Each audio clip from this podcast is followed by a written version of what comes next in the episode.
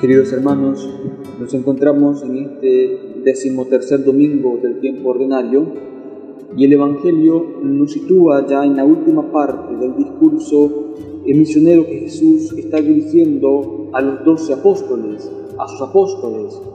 Y, en esta última eh, perícopa de este discurso, Jesús eh, nos presenta eh, el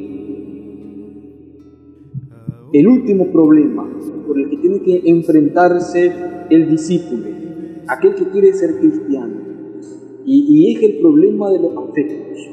De hecho, el Evangelio eh, comenzará diciendo, el que ama a su padre y a su madre más que a mí.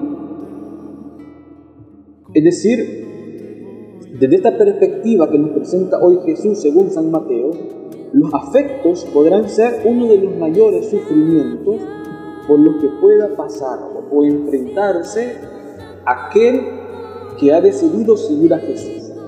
Y esto no como una cosa que deben experimentar solo los que se deciden por una vida consagrada, los presbíteros, los religiosos, los seminaristas, no, sino por todos los que se deciden seguir a Jesús. De hecho, al final de las renuncias, en el versículo 39, estará el tema del que encuentra su vida y se pierde. ¿Quién es este que encuentra su vida y se pierde? Fijémonos muy bien en el verbo que ocupa Mateo, es el verbo encontrar, el que encuentra.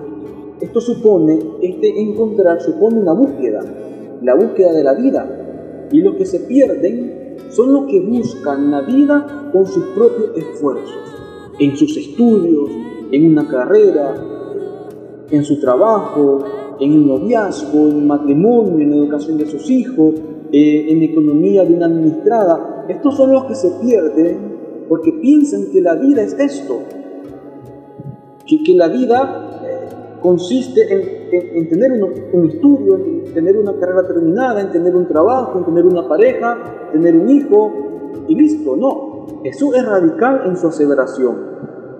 Pero, ojo, fíjense, no podemos interpretar también esto como, un condicionante ético, ni siquiera moral, sino como un condicionante existencial de la vida, que brota de una relación amorosa de quien se ha encontrado con aquel que le da pleno sentido a la vida.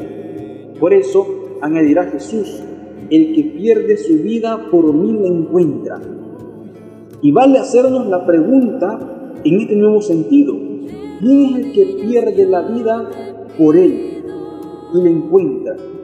Sino el que es capaz de amar. Porque solo el que ama es capaz de mandar, mandar a volar todo por aquel que ama, de iniciar, de iniciar de nuevo, de esforzarse de nuevo sin importar lo que quedó atrás. Los que se pierden por buscar la vida en sus esfuerzos no se pierden porque el objeto donde se busca la vida, es decir, el trabajo, el matrimonio, el noviazgo, sea malo, no, sino porque dentro, dentro de la persona, dentro del hombre, hay, hay una corrupción, una corrupción que malea aquello que ha logrado, incluso hasta las mismas relaciones humanas, las relaciones de pareja, las relaciones de amigos, esta corrupción dentro del hombre es aquello que, San, Pablo va a decir en la segunda carta de los Corintios, que él vive para sí, aquel que vive para sí. Este es el peor de los males, vivir para nosotros mismos.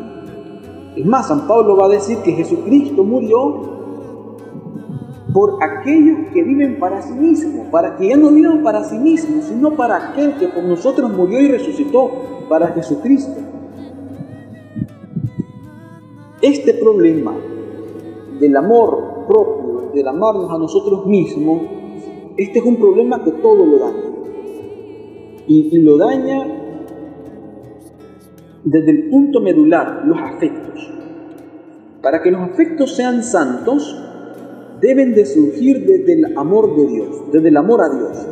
Quien ama a Dios es capaz de amar a los demás, es capaz de realizarse en sus estudios, de realizarse en su trabajo, de realizarse en un noviazgo, de realizarse en su vida matrimonial. de realizarse incluso hasta en las mismas relaciones interpersonales con amigos, sin malicia, sin corrupción. Por esto Jesús será exigente en este punto.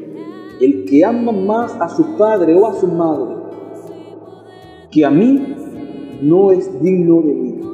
No es digno de ser cristiano. Y no es digno porque no es capaz de amar a Jesús. Sino que se ama a sí mismo. En conclusión, querido hermano, hoy el Señor nos está invitando a que entremos en la verdadera dinámica del ser cristiano. Y el dinamismo del ser cristiano está en el amor, pero en el amor brotado desde el amor a Dios. Si yo no amo a Dios, mis relaciones van a ser dañinas, mis relaciones van a estar corrompidas desde el inicio. No voy a buscar al otro, voy a buscarme a mí en el otro. Pues yo les invito a la luz de, de este Evangelio, a la luz de esta última implicación que nos presenta Jesús en el Evangelio, a que seamos capaces de ser cristianos, amando a los demás desde el amor a Dios.